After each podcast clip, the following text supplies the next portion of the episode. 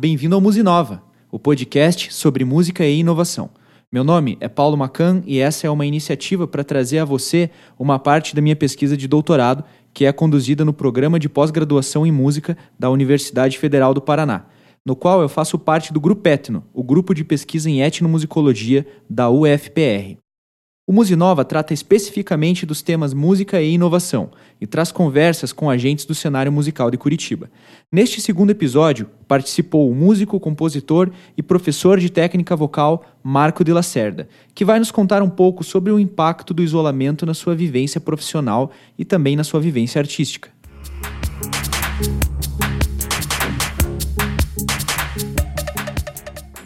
Olá, Paulo Macan aqui na área e hoje estou com o Marco de Lacerda. E aí, Marco, como que você tá? Fala, Paulo. Satisfação estar aqui contigo, meu brother. Por aqui tudo tranquilo, irmão. Maravilha. Marco, você é, é músico, é vocalista, é professor, performer, né? É, atua também com bandas é, formado na, na, Universidade Federal do Paraná em música. Eu queria que você contasse um pouco da sua trajetória na música, um pouco da sua vivência, assim, dos seus projetos. Como que começou essa história toda como profissional da música? Então, cara, é uma história bem inusitada, assim, foi bem ao natural que rolou, sabe? É, você conhece bem essa coisa do, do adolescente que tem banda, né? E que se apaixona pelo, pelo rock and roll, pela música. Foi bem o que aconteceu comigo também, tá ligado? Lá pelos 13 anos comecei a tocar em banda de garagem, é, ter as minhas primeiras experiências tal. E aí, para desgosto dos meus pais, né? Me apaixonei pela parada e é a hora que chega aquela, aquela idade de divisor de águas que você tem que decidir o que você vai fazer, né? Ali pelos 17 anos, eu falei, cara, não tem como eu fazer outra coisa, tá ligado? Eu vou fazer música mesmo. E aí resolvi entrar nessa área acadêmica da música também, né? E tornar ali oficialmente a música a minha profissão. Legal, então você já tinha essa, essa vivência como músico, atuando em bandas desde a adolescência já. Exatamente, cara. Começou com meus 13 anos e não foi uma fase só, né, cara? Ela continua até hoje. Então são pelo menos aí 17 anos tocando em banda. não foi só uma fase. Então você teve essa vontade de fazer uh, o curso de música, né? De entrar na, na parte acadêmica também, fazer a faculdade de música. E a partir daí você começou a, a pensar uh, a música como profissão ou essa, esse interesse da, da música como profissão já vinha antes, já quando você escolheu o curso de música ou foi uma coisa que aconteceu depois, assim? Eu tinha certeza de que eu amava aquilo ali, né, cara? E assim, eu tinha certeza de que não, não tinha nada que é, me atraísse tanto assim em termos de carreira do que uma carreira na música, né? Uhum. Mas a partir do momento que você define que não, eu vou trabalhar com isso, né? Eu vou fazer uhum. isso, daí você já começa a pensar como que você pode de maneiras múltiplas, né? Porque o artista dificilmente vai trabalhar numa linha só, né? Uhum. Mas você começa a ter que pensar de uma maneira mais, mais diversa na tua cabeça, como é que você pode explorar ao máximo aquele, aquele nicho de profissão, né? E foi o que aconteceu comigo ali na universidade, né? Porque eu comecei a explorar muitas outras coisas que eu não explorava ainda antes de, de ingressar no curso, né? Então comecei a cantar no coral, comecei a, a ter interesse de dar aulas, comecei a é, explorar outros gêneros de música que não só o rock, né? Porque até então eu era bem restrito a isso. Então acho que a faculdade me deu essa bagagem assim, não só de entender mais de música, mas também de entender mais sobre como atuar no mercado da música, né? Você falou ali sobre multiplicidade, né? Sobre é, que dá essa ideia de diversificação, né? Como que evoluiu essa tua ideia do, do modelo de negócio, né? É, como que foi evoluindo essa ideia de trabalhar com música? E quais são as, as tuas principais atividades hoje como músico? Então, desde essa época de faculdade, para mim não teve muito tempo ruim nesse sentido, sabe, cara? Eu é, sempre pensei de uma maneira muito ampla, eu acho. Acho que isso me ajudou muito, sabe? Então, desde a faculdade eu já estava, por exemplo, no primeiro ano de faculdade, se não me engano, eu estava já cantando em bandas de rock, banda de casamento uhum. e corais eruditos, assim, entendeu? Então eu já estava pensando assim, eu já tinha essa visão de que, como todo mundo falava que não ia ser fácil viver de música, eu já entrei assim preparado para o pior, vamos dizer, né, cara? Então eu já entrei assim pensando da onde que eu podia espremer possibilidades, né? E hoje sou muito feliz assim trabalhando com aulas também, né? Então isso foi outra coisa que ali assim mais para o final do curso eu comecei a ingressar mais nessa área é, de aulas de canto, né? Aulas de técnica vocal. E também foi algo que eu curti demais, assim. E que, para quem trabalha com música, sabe que aula, né, ensinar outras pessoas, essa mentoria é um grande mercado, é uma grande possibilidade e que ajuda você a se manter, inclusive, em fases complicadas como é que a gente está passando, né? No qual a gente não pode ter aquele, aquele, aquela remuneração vinda dos shows, né? No meio dessa diversificação toda, né, de ter que atuar em tempos normais, né, como músico, é, como performer, né, tocando ao vivo, junto com as aulas, como que fica a divisão do teu tempo, assim, essa pensando nessas etapas de pré-produção das aulas, é, ensaios para as apresentações ao vivo? Como que você divide? Assim, você tem uma forma certa assim, de definir os teus, os teus horários para preparação pra, e para execução das atividades? Ou você vai dispondo conforme elas vão aparecendo? Um pouco dos dois, sabe, meu velho? Tem algumas atividades que são fixas na minha rotina, né? Então, por exemplo, o estudo do meu instrumento, o estudo de voz, né? O estudo de música é uma coisa fixa na minha rotina, é uma coisa que eu não abro mão, sabe? Sempre tem um horário reservado para isso. E a minha agenda com aulas também, né? Já tem um horário ali estipulado para isso, né? É, na época de shows, por exemplo, de segunda a quinta-feira, eu fechava minha agenda para as aulas, né? E deixava o fim de semana geralmente liberado a partir da sexta-feira já para viagens, shows, né? E outras coisas que pudessem aparecer nesse sentido. Mas eu não sou o cara mais organizado do mundo, não sabe, velho?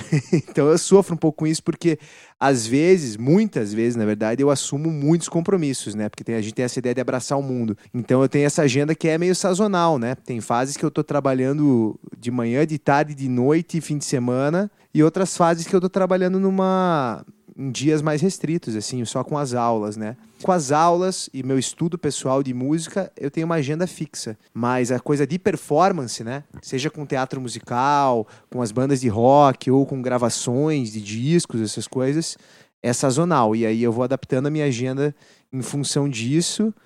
E muitas vezes acaba até trocando um pouco os pés pelas mãos, né, cara? Quando você vê, você está fazendo um milhão de coisas, está até um pouco sobrecarregado. Mas é, é a tentativa é de aproveitar ao máximo as oportunidades que aparecem, né?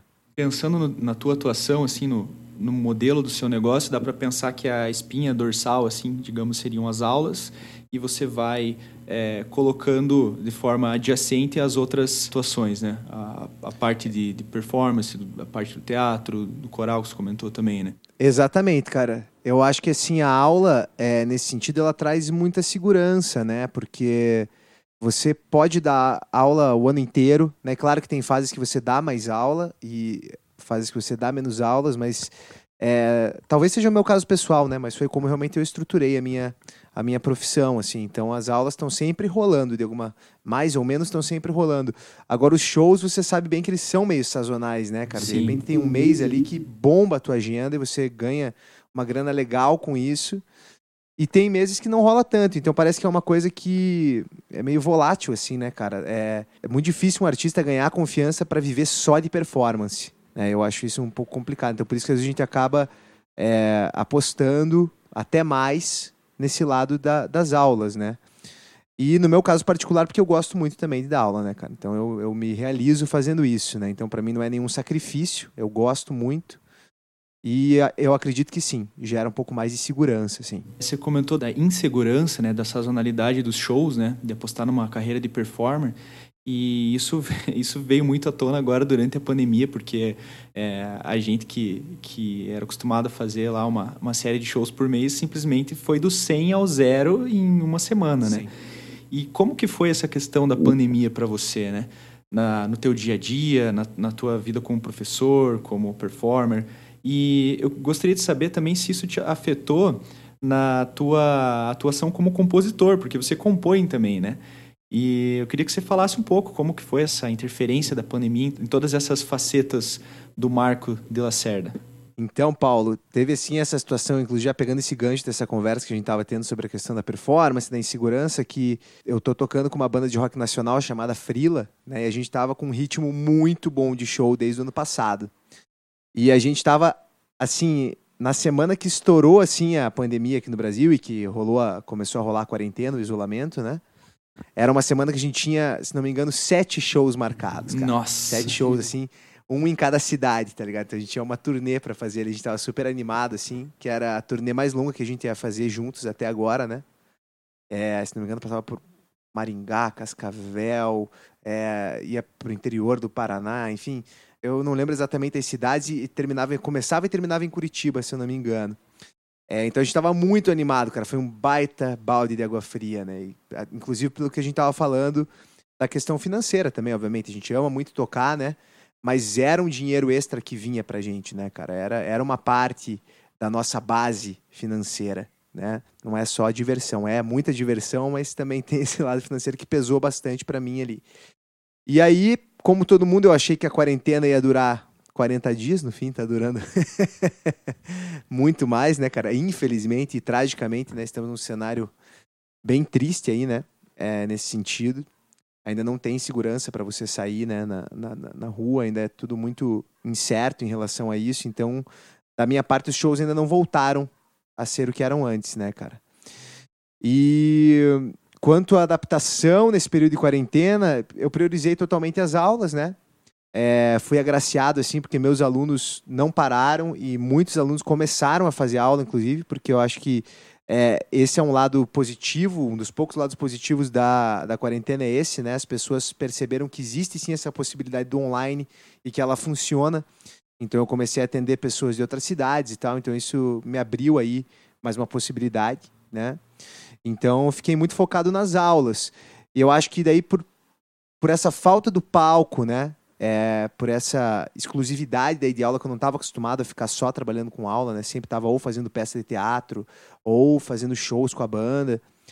É, acabou sim aflorando um pouco do lado compositor e principalmente do lado de quem quer produzir coisas, né, cara? Porque é a maneira de fazer arte nesse momento, não é no palco, né? Eu acho que é a hora de produzir som, é a hora de compor som, é a hora de gravar. Aquela, aquele, aqueles projetos que estão na gaveta. Você sabe bem disso, você também tá com o teu, né? então, assim, é um momento que acabou sendo propício para isso. E eu aproveitei e tirei mesmo da gaveta alguns projetos para realizar nesse momento que o palco faz tanta falta. É um momento de bastante introspecção, né? A música, acho que ela acaba a, aparecendo com uma outra função né, na nossa vida, que não é só aquela do entretenimento, né? De, de levar alegria para as pessoas né, nos, nos, lugares, mas também de Sim. tentar usar essa música para extrapolar um sentimento que a gente está guardando, que a gente está passando, né? E, e sobre é. o teu, teu, trabalho autoral, assim, como que está sendo esse processo de produção, né, que você comentou, de tirar os projetos da gaveta, como que está sendo esse processo todo de colocar essas músicas para rodar, de gravar, de distribuir, Sim. né? Eu vi que, que você está distribuindo as suas músicas em todas as plataformas, tem aí no Deezer, tem no Spotify. Você está sempre postando algo novo, né? Você conseguiu uma constância bem legal também de postar músicas novas. Como que está sendo se organizar nesse sentido, assim? Como que está sendo é, esse processo de fazer a música, distribuir e ter assim uma cadência, né, de, de novidades para mostrar para o teu público? Sim. Então esse é um, um, papo bem interessante, assim, porque na verdade algumas músicas desse projeto autoral que eu gravei, né, já eram antigas, né? e estavam ali na gaveta e nunca tiveram oportunidade de ser gravadas porque nunca tive um projeto que fosse no qual elas fossem coerentes, entendeu? Porque eu cantava em bandas de hard rock, heavy metal. No caso, a Hot Fox e a Fire Shadow são minhas bandas de, de autoral, né? E nunca coube letras em português nessas bandas, né? E os projetos em português que eu fiz não duraram muito, assim, não foram para frente por, por diversas razões. Então eu nunca tive oportunidade, tinha muito material e não tinha oportunidade de gravar, né? E sempre ficava pensando, não, quando tiver um tempo eu vou me dedicar a isso, tal, vou me dedicar a esse projeto de rock em português, que eu gosto muito dessa proposta. Mas nunca tinha esse tempo, né, por causa daquela correria que a gente estava conversando. A partir do momento que as coisas esfriaram por causa da pandemia, eu vi, cara, agora acho que é o momento, né? É um momento propício para trabalhar solo, né? Porque você não pode mais ter essa interação com as pessoas e é um momento propício para tirar da gaveta alguns projetos que nunca puderam ser realizados por falta de tempo, né? Mas teve músicas também que foram escritas durante já esse período. Por exemplo, o primeiro single que eu lancei, Amor em Quarentena, trata de uma maneira poética, assim, né, cara, sobre esse momento trágico, é, mas fala sobre um dos poucos elementos bonitos que a gente pode enxergar nisso, que é a, o aprofundamento das relações, né, durante essa, esse período de confinamento e tal. Então, é, é, um trabalho que tem uma pegada, assim, é bem atual mesmo, né? E tem uma, uma música também, Mundo Canalha, que fala sobre polarização política, enfim, é, é, assuntos pesados e assuntos atuais, assim, sabe? E então eu acho que é um trabalho, acho que é um trabalho bem atual mesmo, um trabalho moderno. Dando sequência ali, esqueci qual que tinha sido a outra pergunta, velho. Como que foi para você se organizar nesse no sentido de postar essas novidades, uhum. né?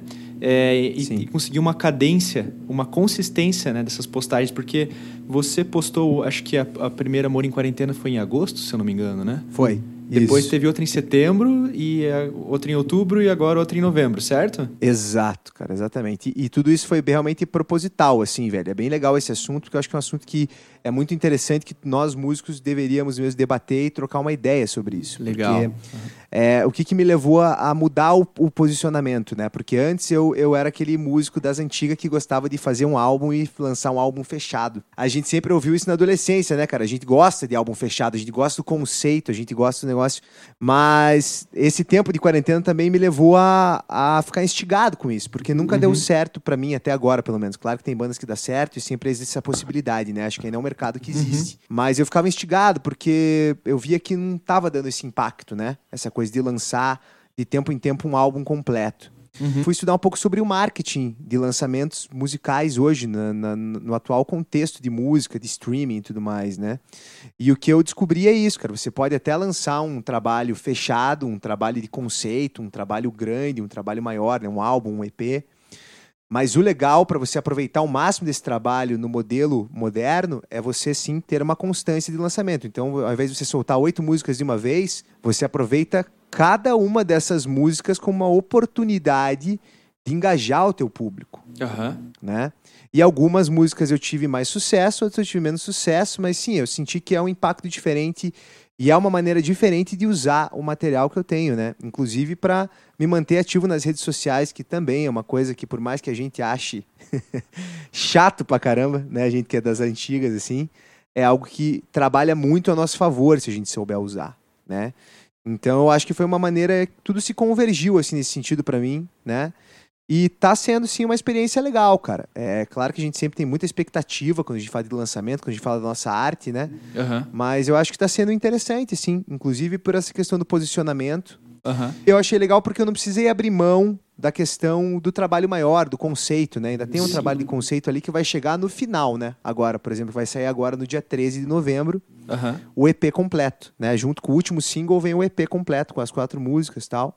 Então o conceito tá ali, só que a maneira de abordar, a maneira de divulgar hoje no mundo que a gente vive, de streaming e tudo mais, é diferente. Eu acho que essa é a grande parada que nós, músicos mais das antigas, temos que abrir a cabeça, inclusive, para ter um resultado melhor né? Nesse, com esses trabalhos que a gente tanto ama, né? Que são os nossos trabalhos autorais. Eu acho interessante você falando de, de posicionamento, porque além desse posicionamento estratégico que você coloca, né? Porque fica bem evidente assim que você tem um, uma, uma maneira bem estruturada de pensar. Eu penso né, que anteriormente, né, esse nosso momento atual de conexão, né, de distribuição digital, eu acho que essa estratégia ficava reservada aos executivos das grandes gravadoras, né, aos dirigentes dos estúdios, né. E isso agora se, con se converge, né, para a figura do músico. Então você acaba chamando para você a responsabilidade de produzir a música e de pensar numa estratégia de divulgação. Mas o lance do posicionamento também é interessante que ele aparece na tua própria música, né? você vê que a, a, você é um artista que tem muito a dizer, né, nas suas músicas. Então até fica, fica a dica aí pro pessoal que está ouvindo, procurem lá no Spotify, no Deezer, é, Marco de Lacerda, né, D com apóstrofe Lacerda, e vocês vão ver que na, nas músicas dele ele dialoga muito com o agora, né, com o momento atual. E assim, é um, é um efeito da, desse, desse momento que a gente vive que eu acho que é muito produtivo e, e benéfico para a música, né?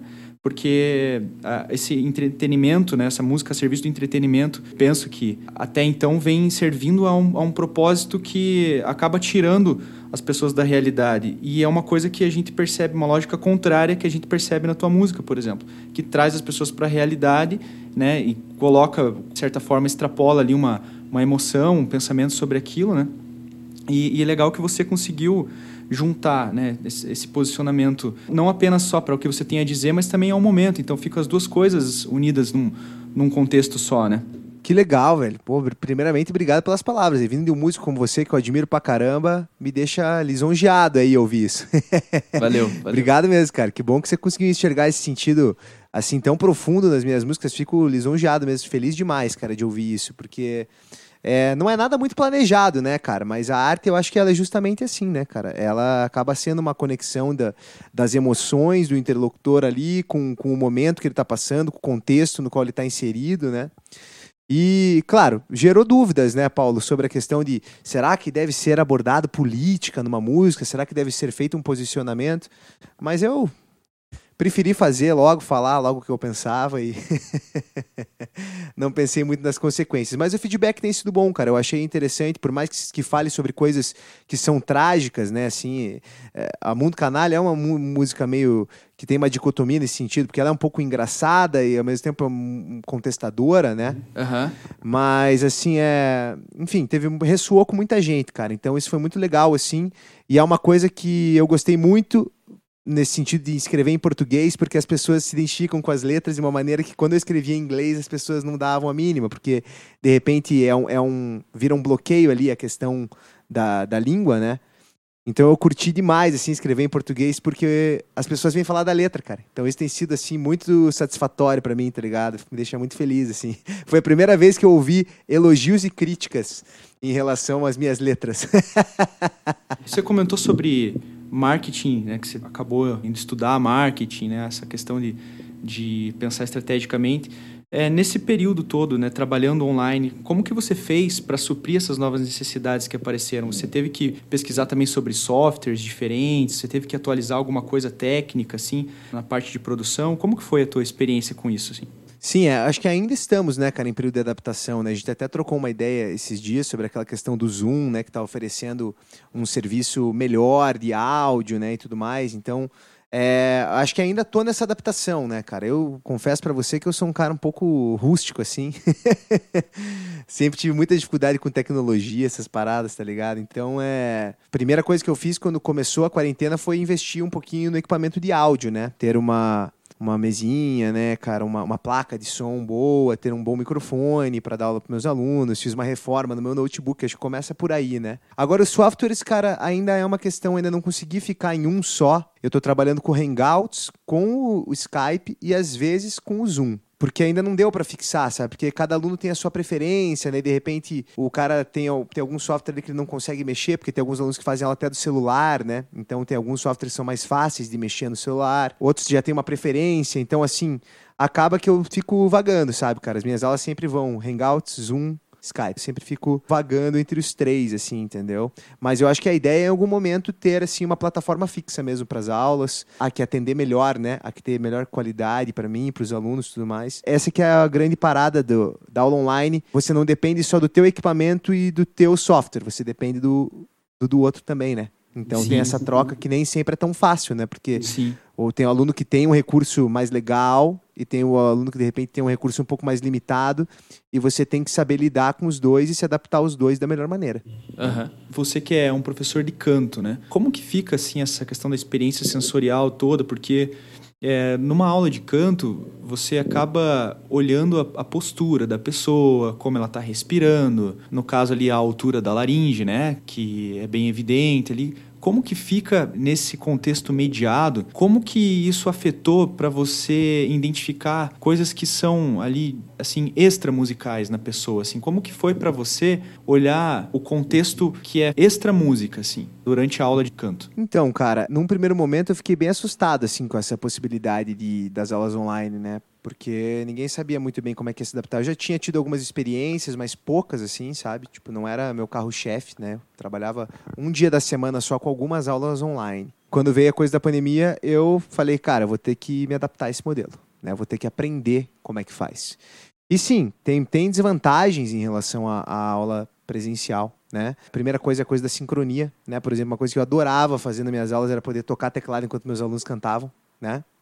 Então, assim, acompanhar, essa coisa acompanhadora, e estar tá ali trocando música, essa troca musical, você tá ligado, que é uma coisa muito importante no aprendizado de música, né? Então, essa, essa acho que foi a troca que eu mais senti falta. Todas as outras coisas, cara, até mesmo esses fatores que você tá falando que rolam mesmo em aula, né? Os fatores emocionais, eu já sei quando meus alunos não estão legais, tá ligado? É uma coisa que você sente, você às vezes até conversa, né, coisas com eles em relação a isso, porque o pessoal pode afetar sim, né, na voz, quem canta sabe disso, né, o emocional afeta muito, então tem vezes que o aluno quer conversar alguma coisa com você nesse sentido, desabafar, né, para poder ter um desempenho melhor na aula, enfim. Tudo isso foi adaptável, cara, inclusive a coisa da, da imagem também, né, quando você quer olhar mais a respiração, você pede para o aluno levantar, você já tenta durante as aulas ir achando, né, você vai sempre nessa ideia do ir calibrando, né? Você vai calibrando durante as aulas. Então, olha, cara, a próxima aula vamos fazer assim, a próxima aula vamos fazer assado. É, a próxima aula você pode colocar o celular mais para cá, o celular mais para lá. Você sabe que a gente vai fazendo essas adaptações, né? Então, acho que quanto a isso, a gente sempre se vira. É, mas a coisa que eu mais sinto falta mesmo é acompanhar os alunos, assim, esse, eu confessando aqui para você, que era aquela troca musical, né? Sei. E você tá tocando e ver o aluno cantando e você, né, tipo, fazendo música junto com ele, né? Então, isso é a parada que eu sinto mais falta mas não é, vamos dizer que não complicou as aulas isso, sabe? As aulas têm fluído super bem, inclusive muitos alunos evoluíram pra caramba assim na quarentena, sabe? Então eu acho que para mim quebrou assim aquele medo da aula online, sabe? Hoje eu acredito muito em aula online. Eu mesmo tô fazendo aula online, pra você ter noção como eu acredito no negócio, com o maestro Marconi Araújo, esse período de quarentena tô estudando com ele. Resolvi abrir essa porta também, tá funcionando super bem para mim também fiquei sem, sem, restrições em relação a isso, assim, sabe, cara? Tô curtindo e tem os lados positivos da aula online, né, cara? Que é o fato do cara poder fazer a aula no, do conforto da casa dele, né? Não tem que estacionar o carro, não tem que ir até a escola. Muitos alunos apontaram coisas positivas, assim, que nem eu tinha, tinha pensado, tá ligado? Eu fiz uma pesquisa com os alunos, né, pra, pra ver como é que tava a questão da satisfação, porque é incerto quando que vai voltar, né? Na verdade, eu acho que para esse ano é praticamente impossível. A maioria realmente mostrou uma satisfação grande com as aulas, entendeu? Então acho que a gente está no caminho certo, tá ligado? Esses recursos, né, que, que o online também permite, por exemplo, gravação, né, da aula também. Sim. É, isso no caso da, das aulas de canto foi, você acha que foi bastante benéfico, assim? Como que foi essa experiência de poder gravar, poder envi enviar enviar vídeos das aulas, né? Até para isso também afetou, no caso, na tua divulgação como como professor nas redes sociais, você tem aproveitado esses esses recursos assim para poder eh, satisfazer outras necessidades que não apenas dos alunos, mas também do teu próprio negócio? Como é que foi essa, essa experiência? Assim? É, é, cara, eu tô realmente me reinventando essa coisa das redes sociais, né? Não achei, não achei um modelo fixo assim de postagens, né? Mas já fiz postagens sim com trechos dos alunos. É legal, né? Porque o aluno se sente, né, tipo, honrado ali de ter aparecido, né? Fazendo uma coisa legal. E chama a atenção das pessoas, as pessoas veem como é que funciona uma aula de canto na prática, né? Então, assim, em termos de, de posicionamento como professor de canto na internet é sempre muito legal, né? Mas a coisa da gravação da aula, cara, eu vou confessar para você, assim, que é... eu ainda não aderi 100% à gravação, porque também, cara, bicho, como todo mundo é muito, assim, é autocrítico consigo mesmo, cara, o que eu, o que eu recebi de feedback dos alunos preocupados com o processo deles foi muito grande, assim, porque a gravação ela acaba colocando você em contato com coisas que o professor está totalmente por dentro, totalmente entende aquilo, né? Mas de repente o aluno tem uma expectativa em cima da parada, é em cima do processo, né? Mas assim, às vezes não respeita o seu, as suas próprias etapas, né? E eu tive algumas experiências ruins com a gravação nesse sentido, assim, da pessoa ficar se sentindo incomodada, de ouvir a sua própria voz e achar que talvez está indo num, num caminho não muito legal, né? Tive outras experiências ótimas também, do aluno dizer, pô, professor, por que você não posta isso aí? Tô cantando bem pra caramba. Legal. Legal. Né? E, tipo, e do aluno falar, ô, professor, nossa, eu vi a gravação e achei que tá, tá fantástico, assim, o, o resultado, tô gostando muito, sabe? Então, assim, tem essa coisa, assim, que justamente igual você estava falando, extrapolando o lado técnico da coisa, às vezes tem situações que a gente fica meio sem saber muito o que fazer. Então, essa coisa das gravações, você pode ver que eu parei ultimamente de fazer gravação de aula, né, cara? Uhum. Porque me, começou a me preocupar um pouco, assim. É, algumas pessoas estavam ficando angustiadas, sabe, com as gravações, por N razões, assim, tipo, oh, professor, parece que eu não consigo fazer o exercício igual você demonstra, entende? E é tudo coisas que, assim, a gente vai tentando corrigir durante a aula, mas que às vezes a pessoa se coloca em contato com aquele processo de uma maneira mais próxima e muita autocrítica, cara, e gera alguns problemas. Então, eu tô meio em off com as gravações, mas espero voltar em breve aí, sabendo administrar isso para que ninguém sofra com as gravações. Bom, uh, durante aqui nossa conversa ficou bem evidente, né, que nesse período todo você passou por várias mudanças, não apenas na, na questão é, profissional, né, tua readequação como professor, como compositor, né? Mas também por mudanças pessoais, né? Você acabou buscando novos conhecimentos, buscou até mudar um pouco a tua forma de enxergar a, a divulgação de música, como a gente falou ali, né? Que agora a gente acaba pensando da forma mais antiga, né? De criar um álbum, postar lá as 10 músicas lá de um álbum numa vez só e você acabou passando por essa mudança de, de pensar estrategicamente como postar essas músicas em favor né, do tráfego nas redes, né? Mas de todas essas mudanças, Marco, qual foi, né, ou quais foram as grandes mudanças, as, as maiores mudanças nesse período pós-março de 2020 que afetaram a sua carreira? Assim, se tivesse que fazer um, uma lista assim das, das principais, assim, quais foram as grandes mudanças nesse período? As mudanças foram drásticas, né? Como a gente conversou aqui esse, esse tempo todo, tipo, desde o modelo de aula até a, a coisa de se autogerir no sentido de é, divulgação, entender um pouco mais como é que funciona a indústria da música hoje. Mas eu acho que assim, o resumo para mim seria o aprendizado que eu tive é, primeiro, a performance é muito importante para mim, cara é uma coisa que faz muita falta para mim. O palco tem feito muita falta para mim, cara. Assim, como, como artista mesmo. Falando sério, cara. Num, num, num, nível assim que nem eu imaginava. Porque às vezes quando você está numa rotina de shows, você não se liga do quanto aquilo tem valor para você, né? Acaba virando uma coisa quase meio banal, né? Mas para mim faz muita falta. Sempre foi um ponto de. Uma válvula de escape para mim o palco, além de, além de uma profissão, sabe? Então, é uma coisa. Primeiro, eu não quero ficar nunca mais longe do palco depois que isso tudo passar, velho. Esse é o primeiro aprendizado. E o segundo é, tipo, tentar juntar, né, todos esses conhecimentos adquiridos aí nessa fase no qual a gente teve que, que se adaptar, né? E eu acho que o mundo realmente vai levar muita coisa disso, muito desse, desses formatos que a gente acabou tendo que fazer de, um, de, uma maneira provisória no começo vão ficar. Então, assim, eu acho que é isso. Eu já estou adaptado a esse novo mundo dessa maneira mas gostaria muito que a gente pudesse chegar no equilíbrio com um pouco do que era antes, pelo menos em termos de, principalmente em termos de arte, sabe? De poder ir curtir os amigos tocar, poder assistir shows, poder ver teatro, poder, é, entendeu? Fazer o seu show, ter contato com as pessoas, trocar energia. Aglomerar.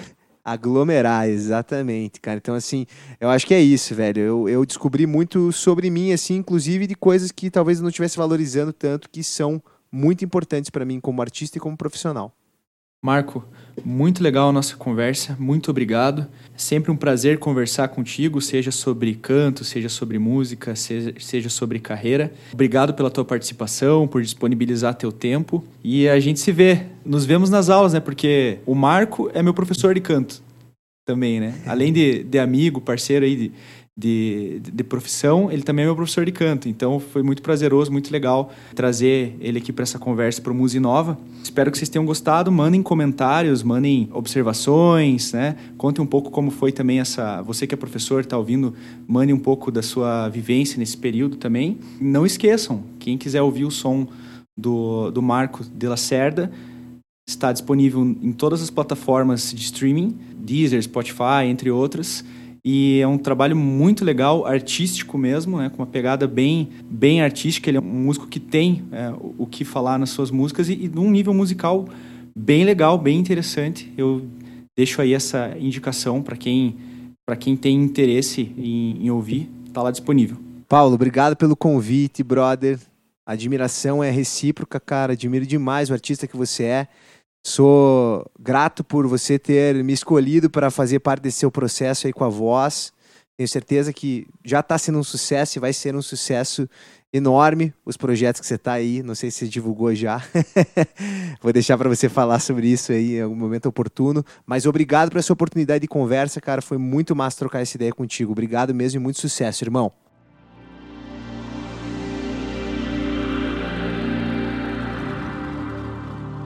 Chegamos ao final do segundo episódio do Musinova, no qual participou o músico, professor e compositor Marco de Lacerda. Mudança é a palavra-chave para esse ano de 2020.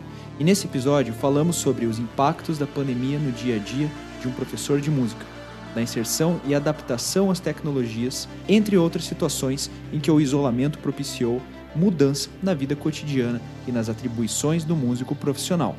Eu espero que vocês tenham aproveitado a conversa e fiquem à vontade para me mandar comentários, críticas e sugestões. Também não esqueçam de nos seguir nas redes sociais. Para mais informações, www.musinova.com.br. Em breve vejo vocês novamente. Até lá!